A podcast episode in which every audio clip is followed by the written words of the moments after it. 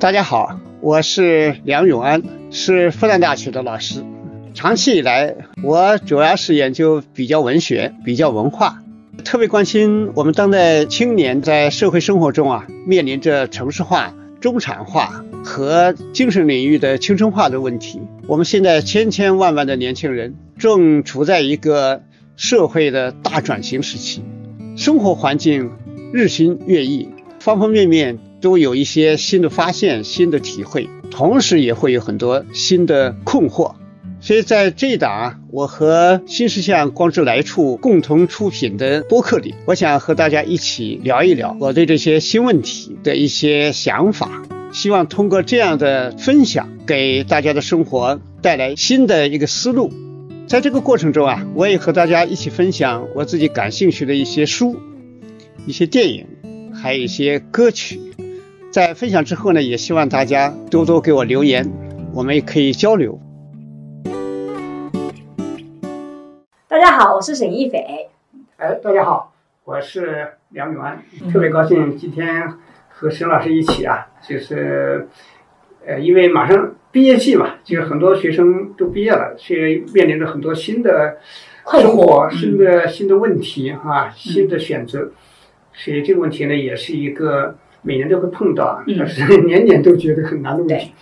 所以今天我和孙老师一起这个，呃，来聊聊这个事儿。嗯，那孙老师呢也是多年的一起做过很多事情哈。对，哎。我记得梁老师，你这个去年还出了一门工作之苦的这样的一个课程。嗯。那我呢是前年做了那个社会学的爱情思维课。嗯。其实我们两个的所关心的话题还是跟年轻人很紧密相关的。嗯。啊，梁老师有的时候会更关注工作方面，但梁老师其实也在 B 站上也称之为情感大师。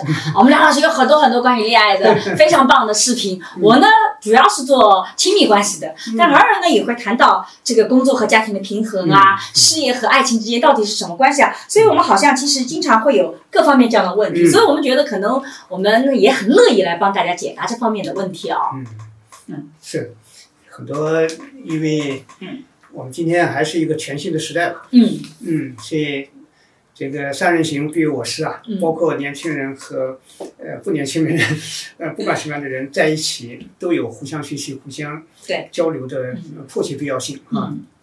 而且今年的确是毕业生，其实挺不容易的。就是我自己也是觉得，啊，可能需要更多的人来关注和帮助。好，那我们呃，废话就不多说了，来看看我们的粉丝朋友们，哎，他们给我们提了很多关于爱情和事业的问题。我们先来看看爱情的问题啊。第一个问题是，很多人很普遍说，毕业以后即将面临异地恋怎么办啊？比如说两个人本来呢感情挺好的，嗯，但是呢。这个毕业以后呢，在不同的地方找到了工作啊，一想到要异地恋就很心痛啊，再也不能像校园那样每天黏在一起。然后呢，这个怎么办？就异地恋吧，它是一种，总的来说是身体，两个人身处不同的空间里面去。但我觉得，其实本来异地恋是个虚构的问题。嗯，这个只要是只有恋和不恋两个区别，没有异地的概念啊，就说要么就是。恋异地就在一起，要不然练异地哈。对。恋异地，但是练是主要的。嗯，对。练是主要的，所以就练的方式不一样，练的那样一种这个生活的一些内容不一样啊。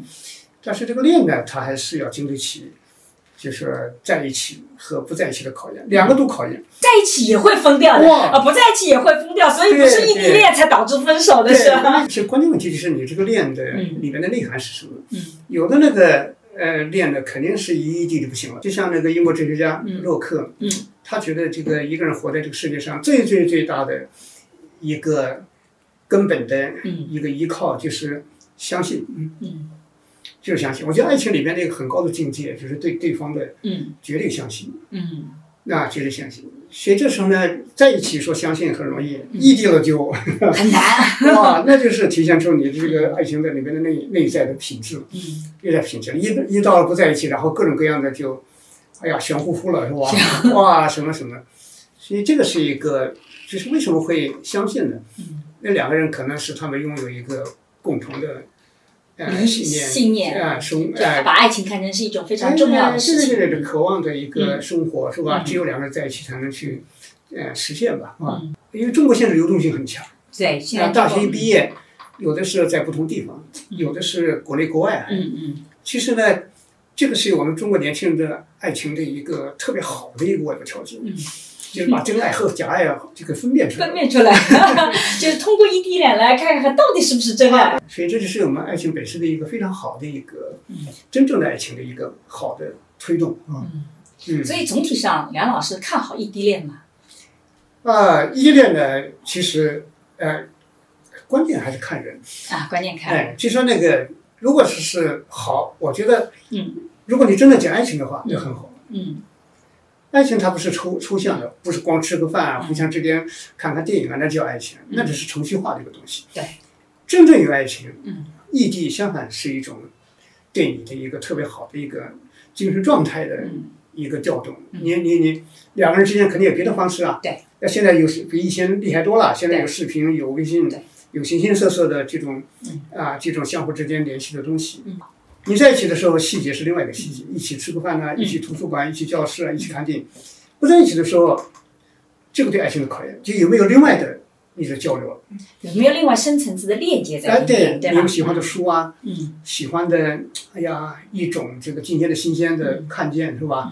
或者哪些东西？所以这个时候的交流的，它的这个就是细节会变化。对，如果一一地交流不下去了。嗯，那就说明里边没东西啊。对，是吧？是的，是的。嗯嗯，我跟梁老师觉得相比较，梁老师比我要更加在乎精神层面的交流。我其实不太看好异地恋的，因为我可能是受莫里斯的影响比较大。莫里斯讲这个所谓的亲密关系，其实就是一个身体渴望另外一个身体的接近。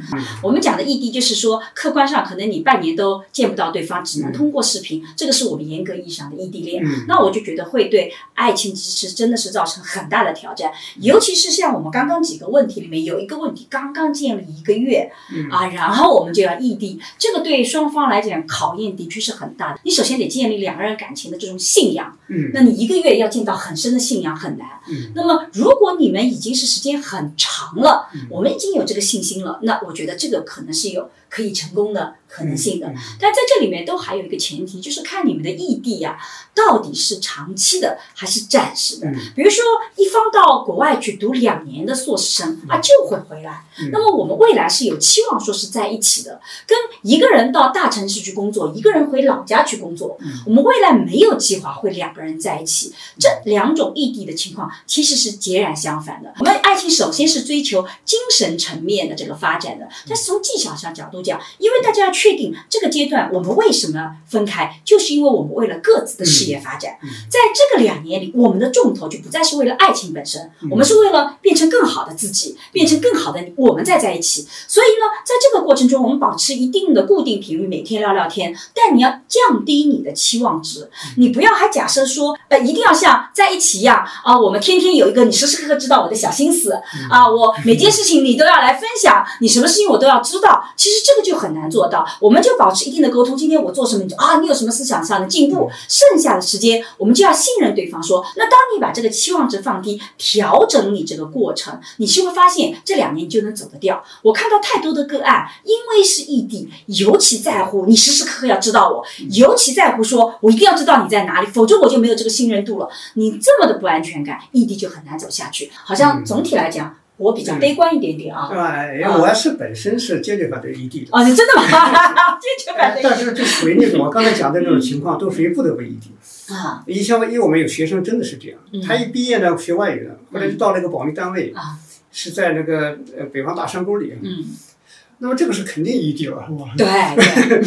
那么还有一种呢，比如说要去留学，是吧？去留学，那么女生呢，因为家庭各种原因是真的不能去，是。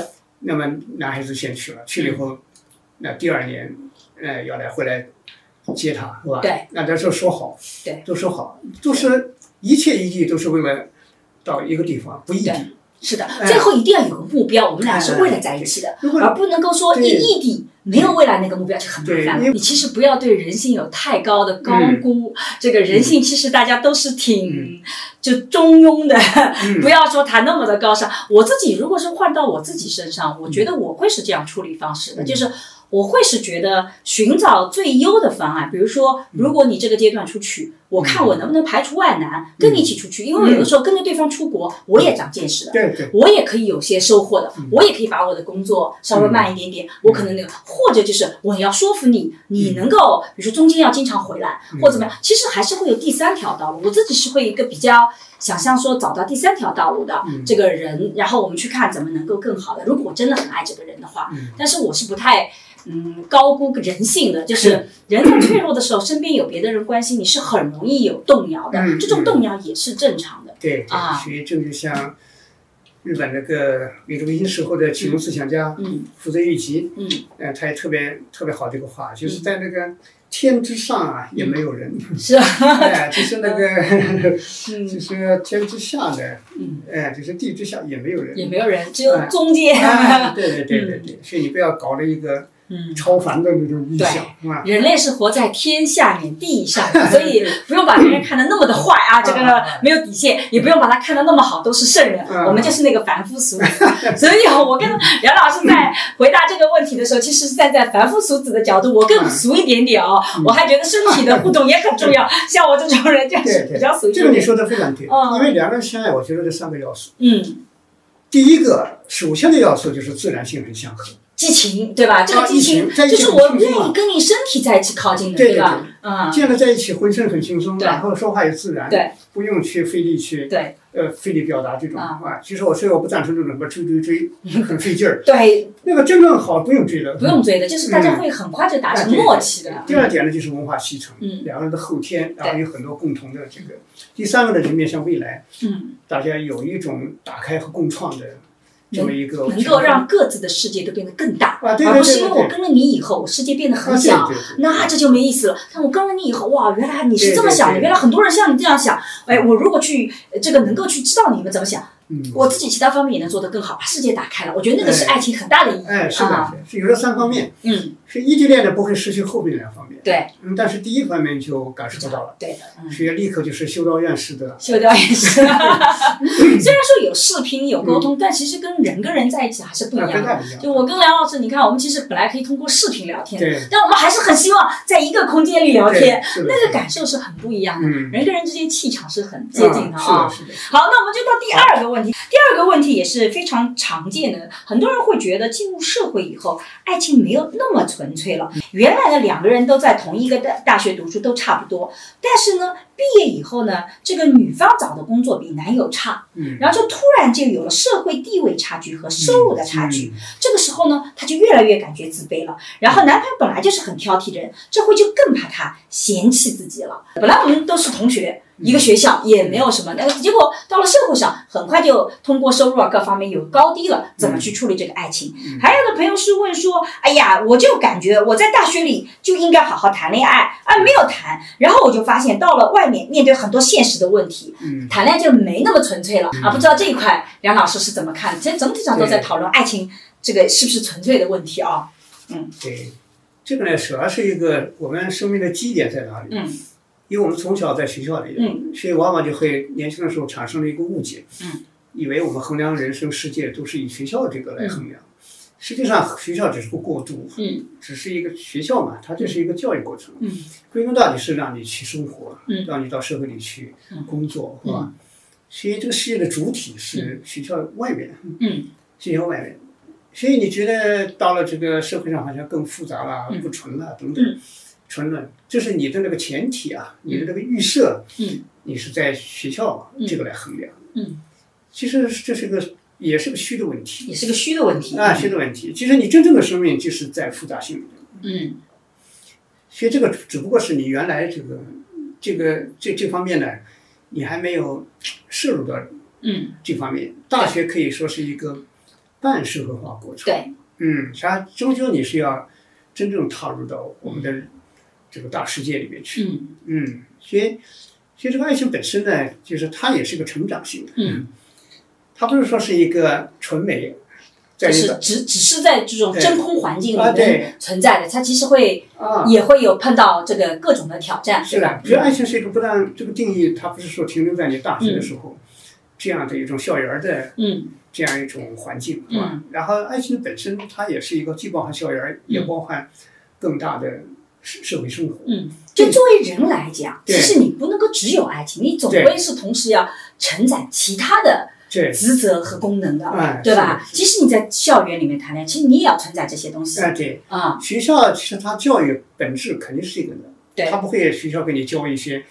教你谈恋爱，社会 社会的那个现实的那个平的，它首先要高一些。对，这个社会呢，要么就失去了它的不均衡，失去了它的张力了。嗯，所以你到了这个 社会上之后，嗯，所以你要意识到，就说你的那个感情新的年轮又展开了，是吧？这是一个非常美好的事情。嗯。所以我的观点啊，我觉得爱情一直是纯粹的，对它没有变现实。真正变现实或变得所谓的复杂了啊，变得不那么纯粹的，是你人变不纯粹了，嗯，而不是爱情变不纯粹了。我们在大学里吧，我评价一个人的时候，我是看他本质属性的，嗯，啊，这个人长得好不好看，嗯，篮球踢打的好不好，我跟他是不是聊得来，我们能不能一起做些事情，我们就是围绕着这个人的本质去做的。可是你走到社会上以后就不一样了，我评。看一个人就开始说你能不能胜任一个工作，你能不能挣到钱，你开什么样的车，住在什么地方，买不买得起房子，这些能不能够来提供更好的生活状态？这些其实跟人的本质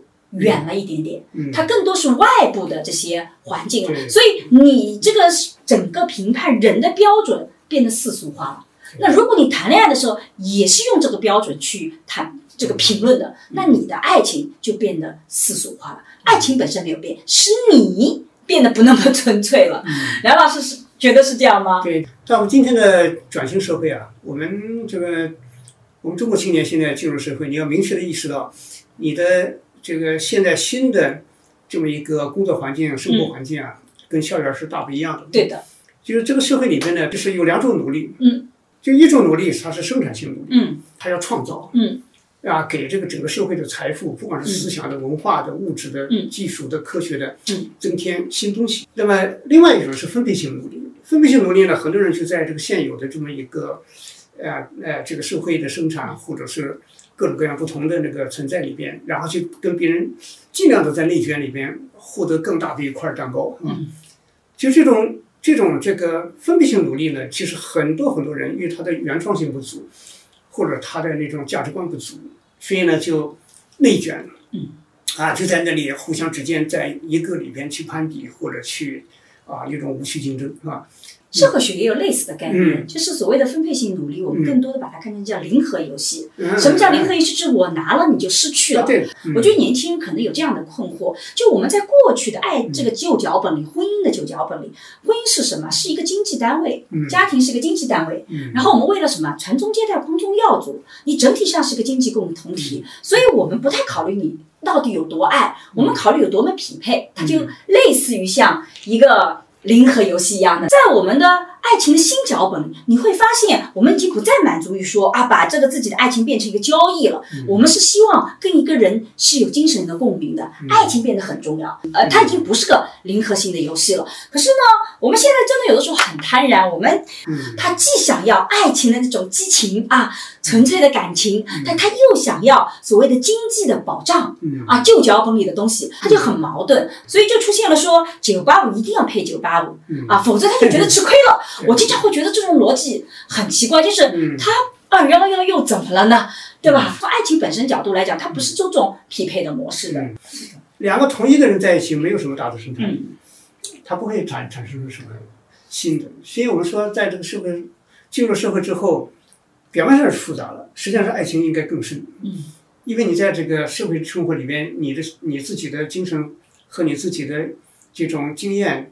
两个人中间都会有差异了，对，不像校园的那种，嗯，然后有差异之后呢，他那种爱情本身呢就会有更好的聚合力，嗯，就更好的一种互补性和推动性。但就怕你在分配性努力里边，你寻求建立起一个新标准，嗯，这个标准呢就是你要追求，哎呀地位啊，追求财富啊，追求什么，然后把两个人都变得。就是一般化了，所以从校园到社会，很多的问题并不是爱情本身的问题，是生活变得复杂了。我们去怎么面对那种复杂性？嗯，这个时候就形成了个新的考验。本来男朋友跟你在一起，你叫他来，他就能马上到，但是他工作了以后就不能说说到就到了。不是因为他走出校门不爱你了，而是他的生活变得更为复杂，他没有办法把你作为这个唯二，除了学习以外的唯二的东西，他是唯三唯四，他又还有好多好多东西不得不去考虑的。所以，其实真正从校园爱情走向社会的爱情。更多的是一个复杂性，而不是不存在性，对对吧？我觉得这是人成长的过程。但我觉得我们也回到一些非常具象的这些问题，我们就很希望说，让爱情的就变成爱情的，让事业的变成事业的。无论是异地恋，还是从校园爱情到所谓的这个社会上的爱情，其实人是要接受这个变化的，就像大树一样的。嗯嗯，实际上它不断的有这个年轮扩展，是吧？有这个。根深叶茂的这种这种形态，所以我们不可能把爱情一直定义为那个小树，那个小树苗看着很可爱，是吧？但实际上它应该的那个生命并没有舒展出来，嗯是吧？真正的爱情才是一个非常丰茂的，是吧？能够经风历雨，是吧？啊，各种各样的一起去亲受啊，都可以去亲受，才才显得。它真正的那种美好，所以我觉得我自己是怎么理解的爱情啊，就爱情，我觉得不是找一个人我们就一直相爱在一起，爱情是找一个人我们携手去打怪，嗯就生活里有好多怪要去打的，对吧？所以我们真正的目的是我们组成了一个战队，而不是说只聚焦在我们两个的关系里面。我觉得要把它放到一个更大的环境里去看，那无论是异地也好，事业发展也好，就是那个更大的环境，我们能不能一起去扛过？是的，是，它有点像在学校里谈恋爱的，就像两个人。在一个车里，啊，开着走，什么什么都对都方便。出去以后，你像个人都有车了，因为都有自己的车。然后呢，又要又要在一起往前。并驾齐驱。并驾齐驱的时候，有时候不能并驾。对。有时候是。要一前一后。啊，有一前一后，哪个该前，哪个该后。对。有时候需要他在前，就是。对。所以这里面有一个很高的一个技巧在。哎，在这个社会的这么一个道路上，他就有这么一个非常大的心心，就心有灵犀啊。对。那他有一种这样一种非常好的。一种相互的依存，是吧？这个非常重要。嗯，这个非常。现在好多人就是以为我就是这个车 啊，你就是跟着我就一切是我唯一优先，那就不行了。嗯，生活里其实是要配合的。好的，那我们这个爱情篇就到这里，那我们就事业篇了，这是梁老师更擅长的。来，要不要把这个热爱当做职业？嗯，现在有些人呢，他觉得呢自己呢不喜欢自己的。工作，嗯。嗯，但是呢，好像又没有一个能力去改变它啊，嗯，改变它，所以呢，但是呢，有很有喜欢的事业，但是又觉得自己还不是那么有信心，那么擅长，是吧？就处在年轻嘛，就处在这么一个，一方面有点被支配，另外一方面又想自给自足，嗯，但实际上又缺乏力量或者资源，是吧？对，那是这样。我自己是这么觉得的，我觉得。其实做任何热爱的事情，都会有你特别不喜欢的一个部分要做的。就我们其实都很喜欢看书，但有的时候也不得不去啃那些我们不得不需要去看的书，但是我们看起来没那么愉快。就不是说你热爱的事情你就一直是。很喜欢的。同样的，我觉得人生里面还有一个很重要的能力，是怎么把你不喜欢的事情，你也必须把它给做好了。嗯，因为在你不喜欢的事情里，其实有很多的基本能力是你喜欢那个事情也需要的。嗯，有的时候你做不好那些最基本的东西啊，你不喜欢的事情你完全做不好。你真的挪到你喜欢做的事情，你就有这么信心，就真的能把它做好嘛？对吧？那我觉得这个里面呢，就分不同的人。如果你自己已经有非常充足的经济条件，你可以自己养活自己。你可以多去尝试，但如果你还是要靠父母养活的，那你首先得考虑怎么先让自己存活下来。你得有一个能让自己生存发展的这个能力，这个时候你才能说我去选择什么，否则你就把代价都扔给了别人。我之前也做过很多视频，说去把不喜欢的事情做到一个中游的水平，其实能保证你去做喜欢的事情能做得更好。因为大部分的工作背后的底层的。需要的能力其实很相像的，所以我自己一般是鼓励说，你首先要有一个能够自己独立生存的能力。那你是不是能把自己不喜欢的事情先做好，能够让你把这个能力成长起来，然后你不断的把你不喜欢做的事情呢，能够做得越来越效率高，你一点点留出来喜欢做的事情，然后看看看到最后能不能让喜欢的事情一点点替代，而不是直接改变。我觉得那个跨度太远了啊！梁老师在这一块应该更有发言权一点。梁老师有很多爱好，很多热爱的事情。其实我觉得年轻的时候啊，一个最大的难度呢，就是到底什么是自己的热爱？不知道啊，不知道的。就是你表面上热爱，但这个是是不是真正的热爱？嗯。但从理论上说啊，就是一个人真正的热爱永远是放不下的。哎，我也同意。啊，对，就是有的人天生喜欢摄影啊，喜欢旅行啊，喜欢什么，就是他总是找一切时间去。啊，对对对，是是这样的。嗯。所以在这个你刚毕业的时候，然后你说。做的事情不热爱，不是不喜欢是吧？但这里面其实有个问题，有个什么问题呢？就是说我们因为你还年轻啊，所以你的生活经验啊，你读过的书啊，你的那种文化视野啊，等等呢，给你建构出一个内心的这个这么一个关于生活的定义是吧？如果说凡是不符合我这个定义的，那都是有问题的，有问题的。那这个其实也不合适啊，嗯，也不合适，因为这个是属于什么呢？就是我们在思维方式上，从哲学上看。你是用的是演绎法，就是说你自己内心深处的一个理念，然后呢，你把它演绎出来衡量所有的东西，啊，所有东西。所以你比如说这个，哎呀，我们这个我们的生，我们的人生就是应该做自己热爱的事情，嗯，这是一个总的一个前提。然后，哎，我现在做的事情我不热爱，那么然后呢，第三个推导出来形式逻辑，那就是这个事情就是不好的。嗯。所以这个是很简单的一个演绎法的逻辑，这是从古希腊亚里士多德开始就特别注重这个。但那个是农业社会那个时代，它生生产技术知识都比较单一的时候，对，所以那个也是人把握世界的一个方式。但近代社会就不一样了，从那个是其实从文艺复兴开始，后面特别大的启蒙运动开始，他就特别强调这种归纳法了，就是说。就是我们都是人，都是不断的突破。什么叫归纳呢？就是不断的获得新经验，不断的去扩大自己，然后在这个基础上呢，去认识世界。所以特别强调我们的实践，是吧？所以你不能先有一个说，哎呀，这个事情我第一次啊，觉得好像，然后你就对他就觉得一个轻易的判断。嗯所以这时候就说你还不适应，所以你尽量把它归纳到，把它变成自己需要扩大的一个部分。嗯然后呢，这样是努力去理了解它，熟悉它。然后去再把它变成你的一个，你的一个创造空间，你试试看看。嗯我觉得只要人做了十分的努力，还是不喜欢，那是真的不喜欢。是啊，也不能说是。很多人是还没做努力就决定不喜欢。对你还没努力你就不喜欢，那么你肯定就不喜欢。嗯。因为你从来不会推到第二步、第三步，就你做不到十分的。那所以，很可能只是懒得努力而已。年轻的时候，一个重要的任务就建立起自己的热爱。嗯，你不是看了几本书就热爱了？对，热爱了。所以就是我们古话说那个“梅花香自苦寒来”。嗯，就是那个当然是古代社会呢单一的价值，说要做人上人，做优秀。我们今天不是这样，我们是要做一个特别的人。但是个特别啊，就是这里面的里面的那个真正的生命的芳香啊，你还是要经过一番苦寒，你才能真正的去。啊，感感受到这种世界之美，感受到劳动创造之美啊！对，所以这是一个，但是呢，也有一种情况，就是你怎么努力，最后也是觉得跟自己的，因为人是各个不同的。对，怎么努力，你觉得气质啊，已经达到一个层面了，可是还是喜欢不起来啊。但这个过程也不吃亏，因为你学会了磨练，学会了坚韧，你能力也成成长。对，然后你在那个过程里面的一个。就是那样的一种分析啊，里边的判断能力等等，你都会有很好的一个积累的，非常好的积累。你像北京大学，就大概零几年，我记得是零七年什么，那么一个学生卢浩，他就是呃高考成绩非常好，啊，结果呢，这个他想去北航学那种哎呀工科是吧？但是父母亲啊学校都让他报北大。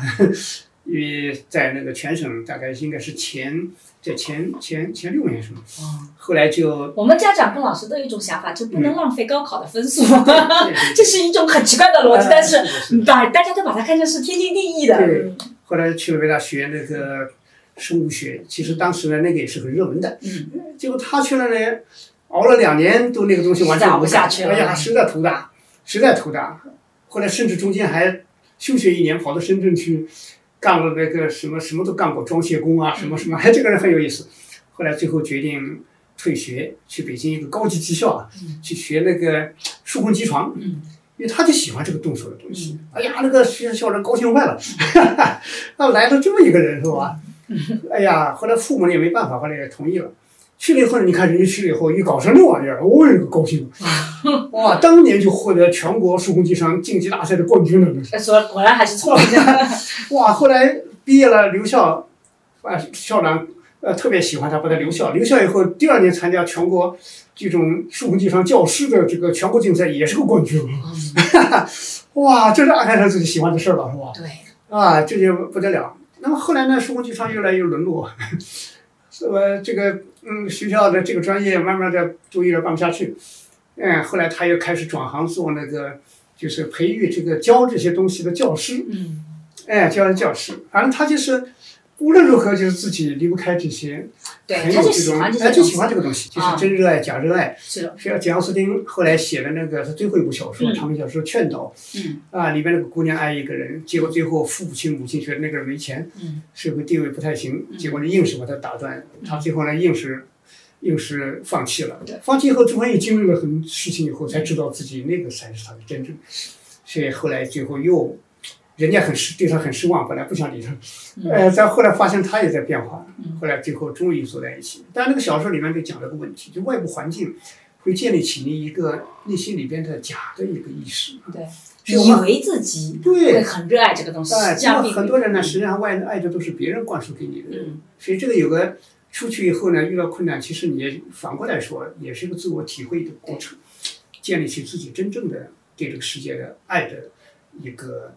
啊，这个真实的一个内核。那么他有的呢也会，就是认为啊，说这个，在这个生活里面啊，就说一直是半途而废。啊。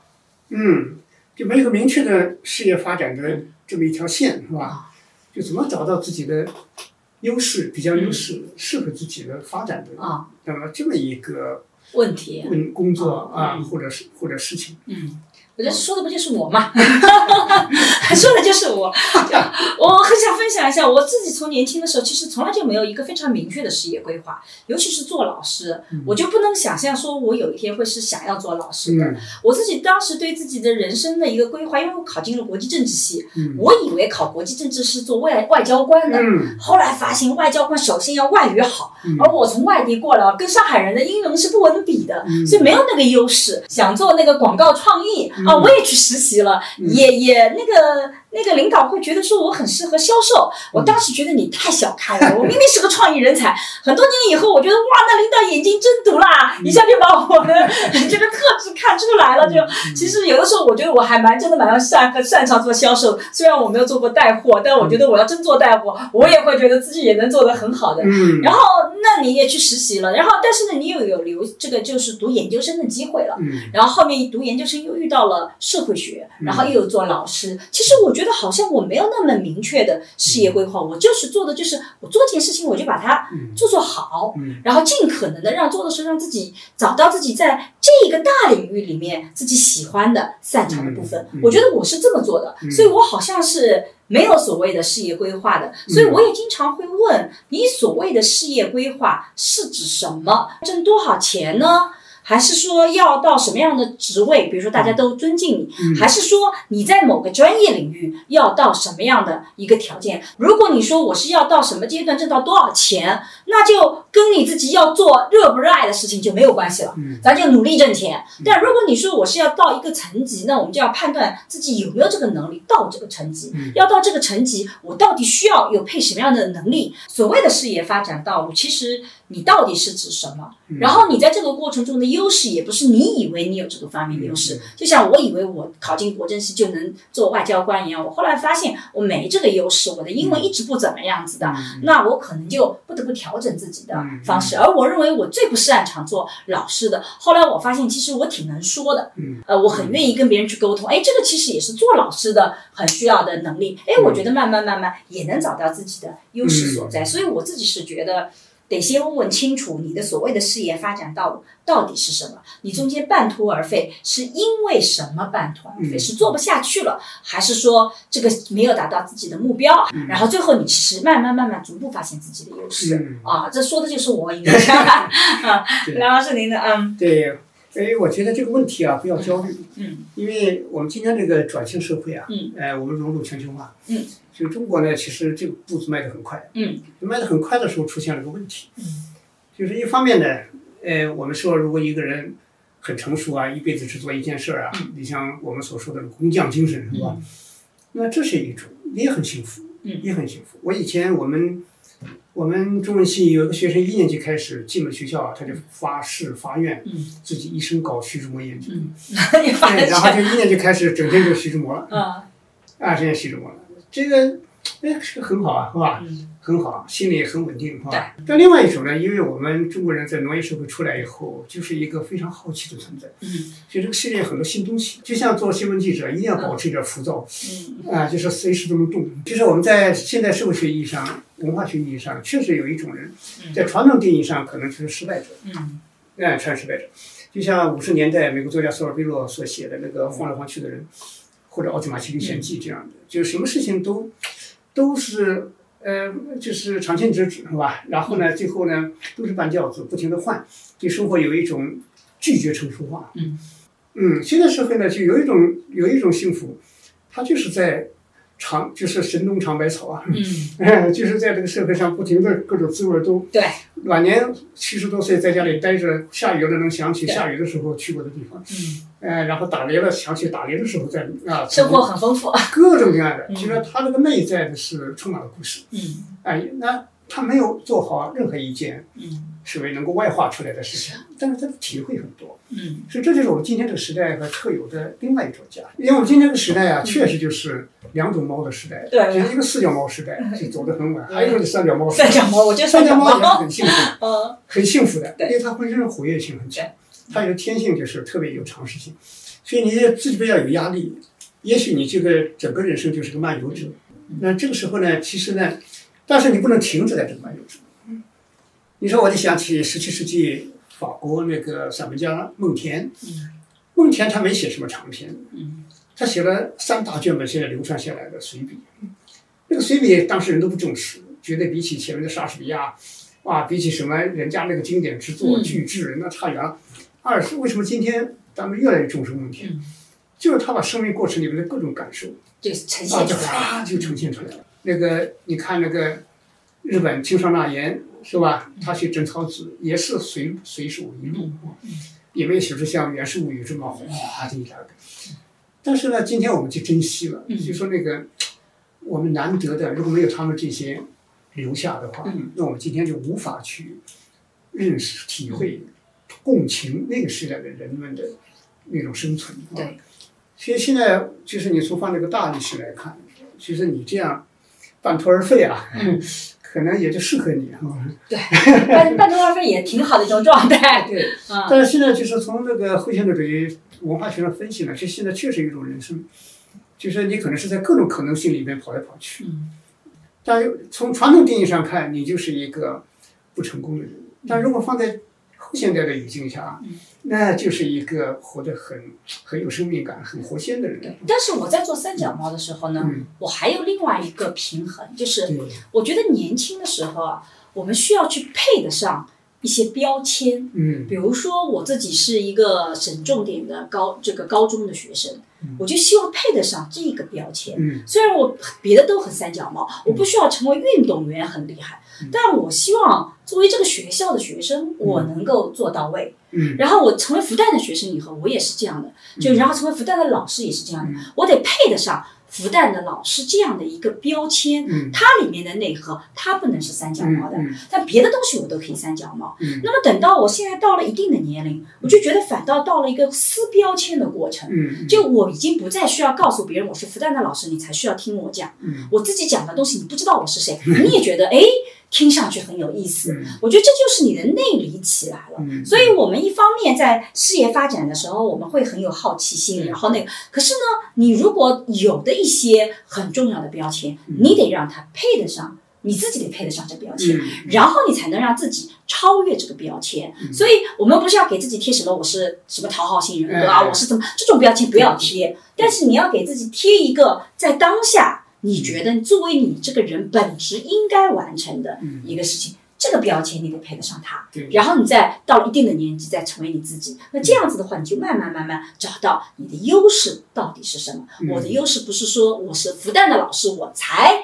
能讲，而是因为我本来就能讲，我现在很能讲，所以我配得上复旦的老师这个身份。我也能够在你不知道我身份的时候，你会觉得哎，听他讲还挺有意思的。对，那我觉得这个就是找到一个自己优势和这个过程。是的，是的。嗯，所以在这个世界上吧，一辈子做不了几件事。嗯。但是呢，总的来说，我觉得还是有不同的区别。嗯。就是一个呢，就是我刚才讲，就像个传统农民一样的啊，一直在耕耘，是吧？嗯。就是稳固定在一个呃点上，然后他能够。养育吧，就是能够能够播种是吧？对，能够收获，完成这个全过程啊，全过程。生命的全过程。哎，对对，但是它有个毛病啊，它是循环嗯。对，它它而且变化也不大。啊，对对，这就是定居民族、农业民族的，就就是他的一个生活状态。另外一种呢，就是他别人看起来这个人真的不靠谱。嗯。就是以前像狄更斯他小说里面《皮克威克外传》之类的，里面那种两口子到处乱跑，就是那个生活处处你说不出一点正确来。但是我观察下来，这个世界上很多人，他一生的正确就是由他那些错加起来就是对啊，对，就是符合他的那个生命他生命特点。哎，他生命过得就是很很很很完整啊，啊，那也很有意思啊，是吧？也是非常有非常有意思。还有一种人呢，他是在经过。许多许多断头而废之后，把它链接出来、沉淀下来的一种对于生存的体验。嗯，然后它它就有一个外在的这样的一个创作性的表现。嗯，不管是投身绘画啊，投身这个写作啊，投身什么什么，这我觉得就是这个地方啊，我觉得你半途而废，其实它如果后边能够把它表达为一种社会财富。嗯，对，啊，这就非常好，因为这就是。文心雕龙在就是那个刘勰的文心雕龙里面所讲，就人有两种，一种是叫，一种是动物，嗯，一种是积学，嗯，就是积学呢，实际上你半途而废也是积，嗯，哎，积到一定程度，哎呦，对生命对世界，哗一下子有个感觉，然后豁然一下子是吧？你看那个获得诺贝尔奖的。泰戈尔是吧？泰戈尔年轻的时候也很这个荒唐，是吧？也很荒唐。年轻人没荒唐，就写不出后面那个啊这种天马行空的东西了。是的，是的，东玩玩西玩玩哈。对对。最后妈妈死了，恒河边尸体一放，啊，陪妈妈坐了一夜，听着恒河水，嗯，一下子所有的那些积累一下子通了。通了。呀，知道那些东西都很虚无，啊，就一下子觉得生命那么短暂，嗯，哇，然后天地那么那么深深。神秘和那个广大是吧？然后个人，哎呀，然后第二天开始，啊，轰一下子换了个人是吧？换了没有前面那些人，就根本不可能有后面这个。是的，是的，是 吧？是啊，像奥古斯丁也是一样，啊，三十几岁、三十五岁以前，那也是荒唐的不得了。对。哎呀。所以梁老师是告诉年轻人们不要急，吃慢慢来。就是做个幼，就是你开始半途而废，一定要做个天真的半途而废，不要是。就是心计重重，处心积虑，你就不可挽救了。哎，然后因为就是天真嘛，就是就是就是就像南美那个作家佩德罗巴拉莫写的那个地大地主坏得很，到处打 抢，但是他很天真啊，他不是一个复杂的坏人，复杂的坏人就挽不回来。对，但是天真的那份人性里边的那一份这个很很真实的自然的东西，嗯他经历了很多之后，他可能会释放出来。对。嗯，所以就不要把一个定式，我觉得千万不要生活理解起个简单的板块，嗯，逻辑在那里卡死了，嗯，对，哎，那就麻烦。打开自己的想象，对吧？那我们对于大家的毕业的问题呢，就讨论到这里啊。其实我们聊了很多现在年轻人当下所面对的一些啊毕业的困惑。哎，我不知道梁老师，你当年毕业的时候，你的。心态是什么？会不会也是和现在的年轻人有一些共性的地方，会有差异的地方？我们呢，因为当时不一样，我是本科是八二年毕业，就八二年时候呢，那是就是计划经济和那个整个的分配制度。那时候你们都分配工作的啊？对对对，太羡慕了，我们现在都很羡慕。我就说那个毕业季呢，倒是一个问题了啊。哎，倒是因为那个时候呢，有主要是有四个单位要你，嗯，选哪一个？啊，到底选哪一个？嗯选哪一个？选去北京、去中央、去中国作协呢？嗯啊，还是去上海一个重要的管理岗、管理单位是吧？嗯，让你去做副处长？对，直接就去做副处长。哎，好多人说当年啊，这个这个条件、就业环境太好了，这个我们今天的这个毕业生听了会很生气的。嗯，好处都让我们这些老人给占了。好多人劝我去的。嗯。嗯，想说是能给文艺界做事儿。嗯。那么还可以去那个。一个研究生去做管理，嗯，去做管理，还有一个就是在留在学校。所以最后梁老师选择留在。我选择的唯一标准就是这个是我喜欢什么生活啊？哎，我觉得我还是喜欢这种半自由职业。你大学吧，不不做班。对，比较自由。我选择大学老师也是因为它比较自由啊。是的，是的。而且你还有一个最大的好处是什么呢？就是你永远是个学生。大学你要不断学习。嗯。你不能跟每节每每个学期的重复去啊。对。留声机那肯定不可能的。所以你保持了一生的学生状态，嗯，就还有一个职业是出版社，好多人觉得出版社钱少，我是最鼓励学生去出版社，因为你要跟写书的人在一起，对，而且也是个学习过程。那他可不是写过报道的，是吧？他可不是处理一些日常公文的，那写书的人他多，嗯，你说再差吧，他也要好好的这个去积累，是吧？去去体会等等等，所以你要跟他筹备这个书，从选题到策划到讨论，所以你也需要学啊，对。所以我觉得这个就是特别的。所以我当年我高考的时候，我报的两个志愿，嗯，一个呢就是，就是呃中文系文学专业，第二个就是图书馆学，我觉得跟书在一起。所以您是一直很喜欢读书的啊？哎，我是很喜欢读书，这个倒这个倒确实，这个这个我觉得就是在我的毕业季的时候，就是在四个选择里面，还是要选择自己最喜欢的，是吧？那最喜欢的，就因为我们那时候年龄大一些，我们我进校的时候都，因为那恢复高考嘛，以前没资格，所以进校的时候都二十三，二十三岁了，是吧？所以就比较晚了。如果你早几年肯定看不透，还跑去干别的活去了。是。哎，这个时候呢，你哎还是比较清楚，是吧？嗯。但是呢，你在大学里边，你后来就体会到厉害了。嗯。就是特别的一种价值焦虑。因为社会在商商品化，嗯，社会在市场经济，然后大家很起劲的，整个社会你就会越来越觉得，这个社会发展跟你的那个，就书生意气啊，这两个中间呢有越来越有些差距了。有张力，对吧？哎，就说你自己所想的，然后社会匆匆忙忙所去变化的东西，其实这两个之间呢就有很大的。一个有时候就很大的距离了，因为我去江阴去做社会调查，我就特别有体会。我在那做了一年半的社会调查。原来一个作家，中国作协会员，然后在座时一起聚会的时候，一说这是个作家，哇，大家都肃然起敬。嗯。过了一年多，当地九九二年之后。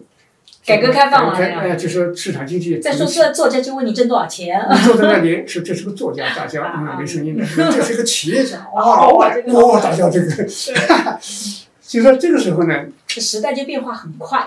啊，我我但是我们心里知道这是历史的一个大弧线。嗯。它后面还是要赋予人性、人文。总有一天，人性本性的东西，它依然是最最可贵但是穷惯了以后呢，有个有个特别饥渴的。经济为中心的这么一个阶段，是吧？阶段也是需要的。但这个阶段搞不好，你一辈子就就在这个阶段里，那就是这样。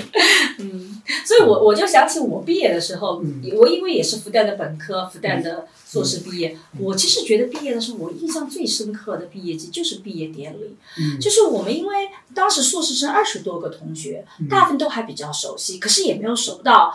就真的那么熟悉，然后可是，在毕业典礼的时候，然后我们就是在香槐堂大草坪拍照，就是那是第一次，真的，我们就真是一边哭一边笑的拍，然后啊，男男女女，这个时候突然就没有了性别意识，本来我们身体距离都挺远的，但是这个时候就是勾肩搭背的拍照，然后我就觉得那个回忆特别特别的好，以至于多年我们同学聚会，我们都会把这个毕业照啊什么都拿出来看一看啊，那个时候就会给每个人去搞关系，然后就把各自的。关系给确认下来了，我们其实是有个紧密联系的朋友关系，也通过这个照相给这个确定下来。我自己觉得今年的毕业季特别的遗憾，我觉得很多的学校可能就没有办法有这个仪式。我觉得这个其实真的是有些遗憾，所以我特别想给今年的毕业生一个抱抱。我觉得这种仪式对于人类其实非常重要的这种未来的生活，这种仪式它很很少的，其实就是那个非常的独特。所以毕业毕业它的特点，虽然我们现在。也可以很快再见面，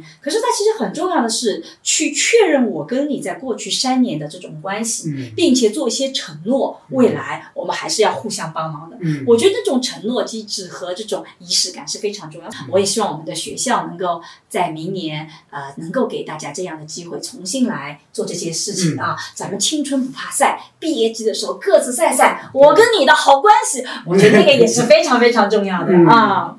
我觉得这些年轻人真的是很不容易。你看，这个只就业的被压力，然后也遇到了这个疫情的情况，所以我觉得很多的年轻人的确是比较焦虑的。最后的时候，是不是梁老师也给我们的年轻人打打气啊？告诉大家说，在这种不确定的这种社时代里，咱们怎么以更好的心态来面对我们的未来？嗯，现在呢，确实是从我个人来说啊，嗯，面对这个一个有疫情，那么。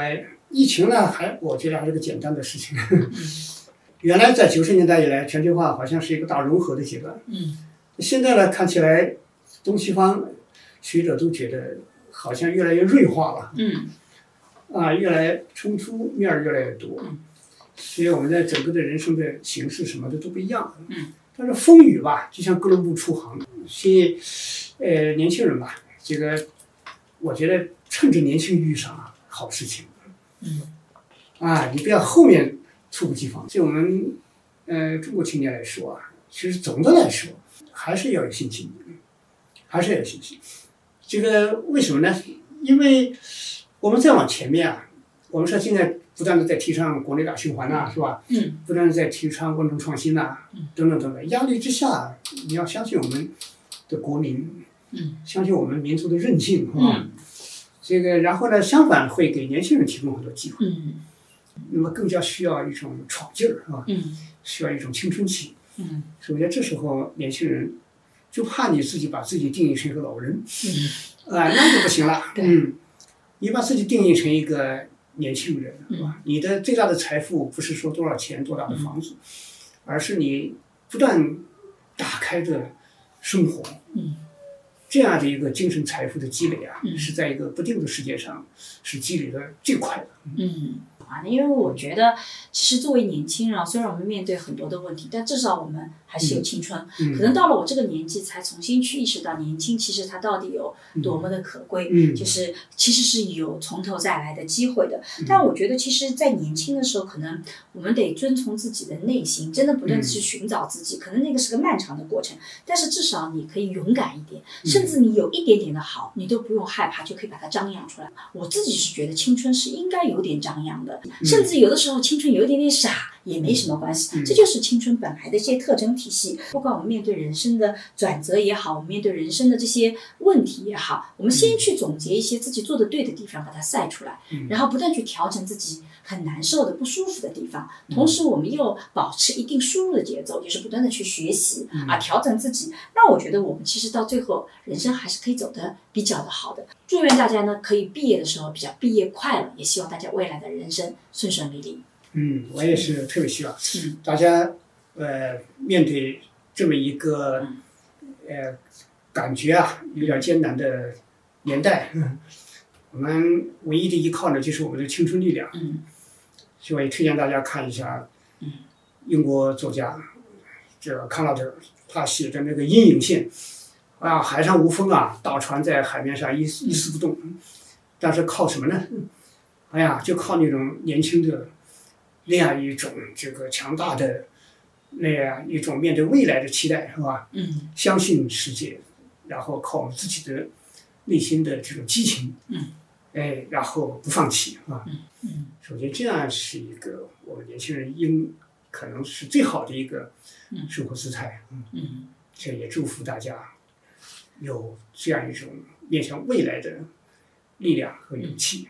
那今天也想最后，就是这期播客后面也想给大家推荐一首正好跟毕业生有关系的，就是美国电影《毕业生》它的主题曲，因为他那里面就写了一个非常非常的让人内心里面很震动的事情，就是一个年轻的毕业生走上社会，成人社会那么大的复杂。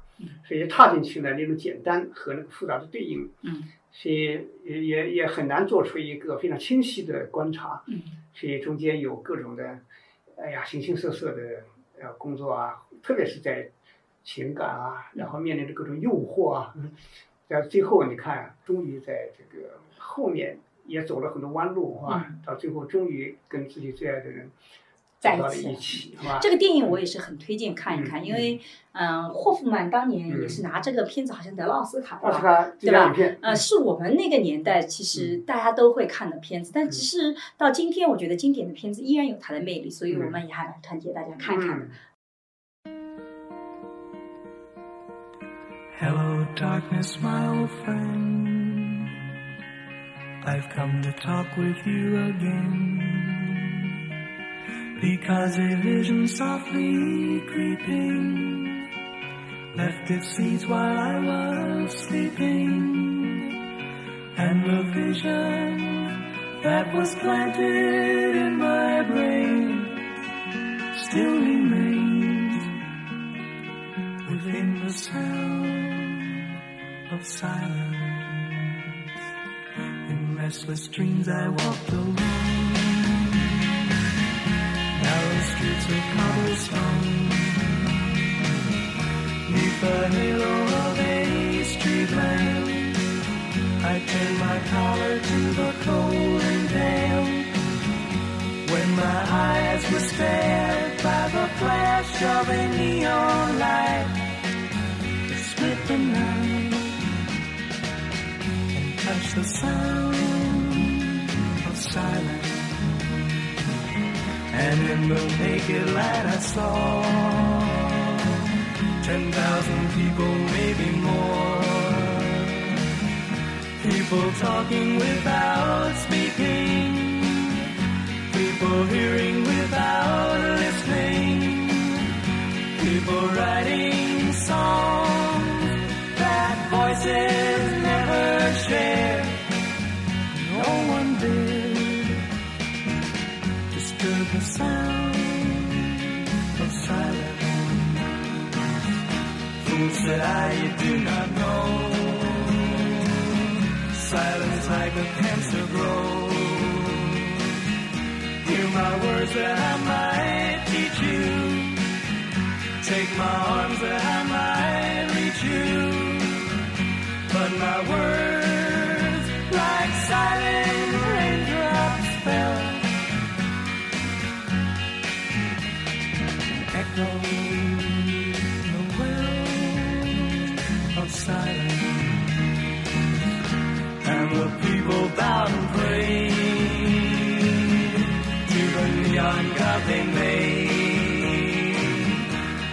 sign flashed out its warning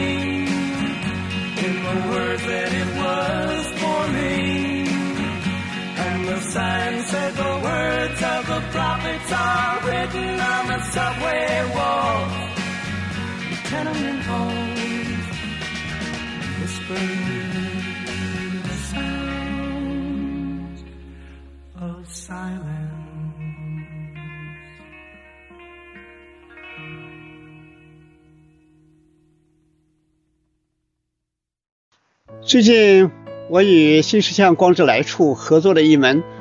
工作之苦的课程，聚焦这个时代工作的一些新问题，希望能和年轻人在一起寻找重新建设生活的答案。课程有三十节，如果大家对课程感兴趣，可以搜索“光之来处”公众号去看看。